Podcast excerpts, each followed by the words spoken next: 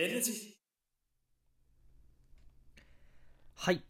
どうも、芥川です。この番組は、聞くとクスッと笑ってしまう、笑顔になれる、明るくなれるトークラジオ、少し元気が出るラジオとなっております。そして今回の収録で第22回放送となっております。ご清聴ありがとうございます。えー、今日の今回の収録はですね、急遽撮っているものです。はい。あのですね、この収録を撮る前にですね、えー先日、南太平洋のトンガ諸島にてですね、大規模な海底火山噴火が起きました。それに伴ってですね、それにより、えー日本にですね、えー先ほど、奄美群島、トカラ列島付近にですね、津波が押し寄せているという、えー状態でございました。そして今も、えー日本列島の沿岸部全域に津波注意報が出されています。でそちらの情報をですね、私も、えー、ツイッターの方で、えー拡散しまして、で、今どのような状態なのかっていうのをこう追いながら今、えー収録を撮らせてもらってるんですけど、私の住まいは、あのー海、川ともにですね、えー近くにありませんので、身の安全は確保されている状態なんですけども、まあ、その、それをまあ、あの、見て、聞いて、撮っているわけなんですけども、なんで撮り始めたのかっていう話の理由についてこれからちょっと話していくんですけども、私が、この災害っていうものに関して、自然災害というものに関して、初めて怖い、怖いなっていう風な思いを感じたのが、多分これ日本に住まれてる方、日本人なら知らない人はいないと思うんですけども、えー2011年3月11日に発生した東日本大震災ですよ。3.11とも言われますね。東日本大震災を当時中学1年生の頃にですかね。私は住まいが九州の方だったので、えー被災という言い方でちょっと、あの過度な表現になってしまうかもしれないんですけども、被災はしていない。地震も味わってなければ津波の影響も受けておらず、えー自分の住まい、住んでる地域に影響はなかった、まあ人間なんですけども、あの、学校から当時帰ってきてですね、テレビをつけて、でニュース番組開いたら、えー東北の方の空港に津波が押し寄せている映像を当時、えー目の当たりにした人間です。で、それをこう見て、えー母ちゃんも私もですね、口を開けて、ただただ眺めて見ている、ね状況でした。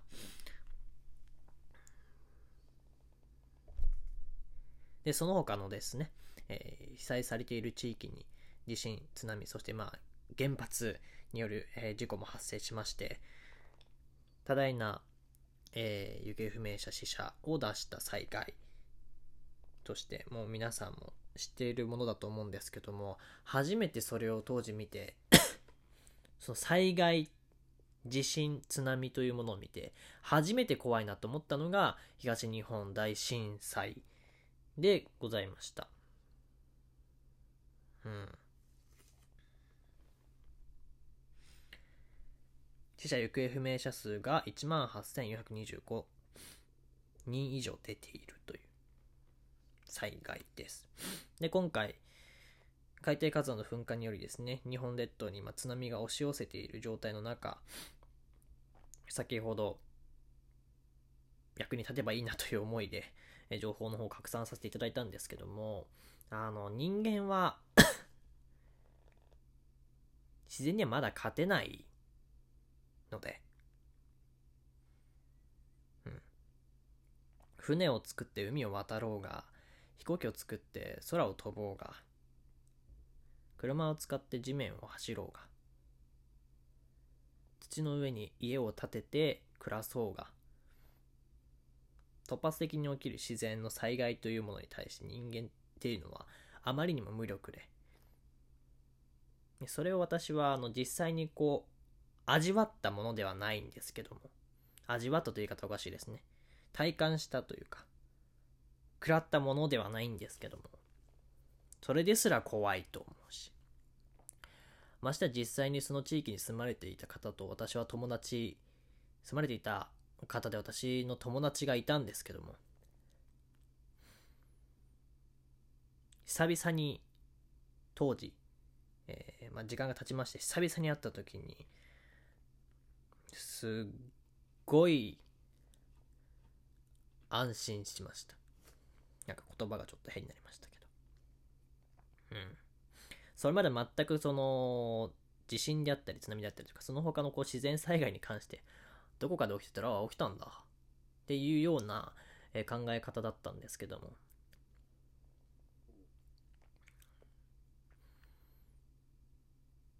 それからちょっと自分が何て言うんですかね。直接的に食らうたものではないにしろ、えー、見見かけたもの聞いたものに対してもうすごくこう恐怖というか怖いなという思いが出るのと同時にもし自分がですねそのまあ場所にいなかったとしても自分の友達であったり家族であったり大事な人たちがそれによって命を落としたり、えー、怪我をしたり大切なものを失ったりしてほしくはないなというような、えー、考えがですね非常に、えー、まあ、それを、まあ、東日本大震災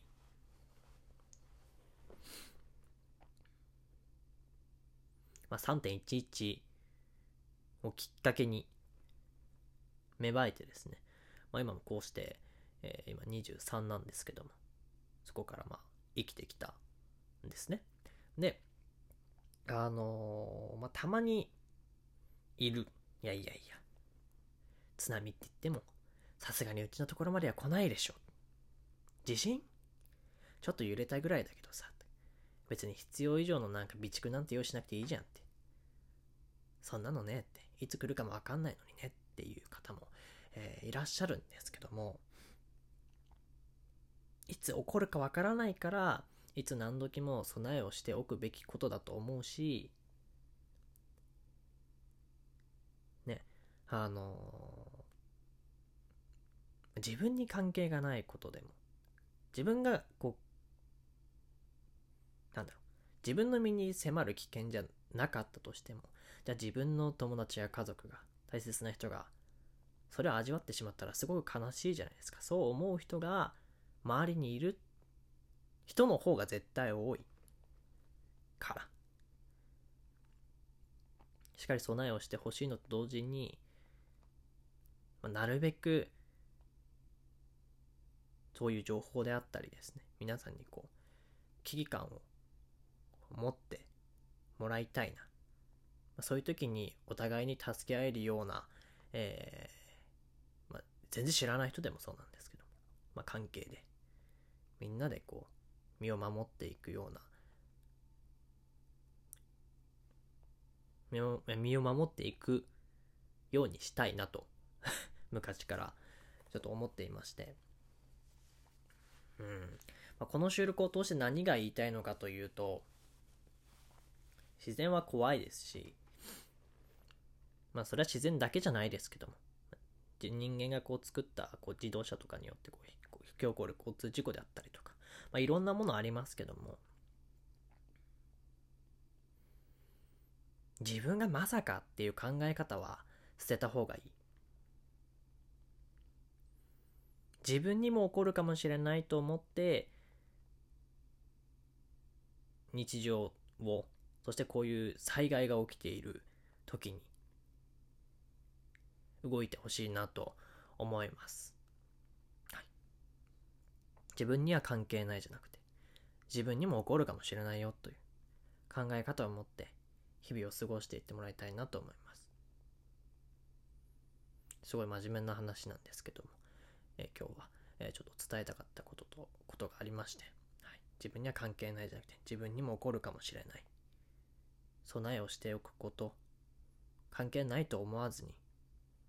情報を集めること、動くこと。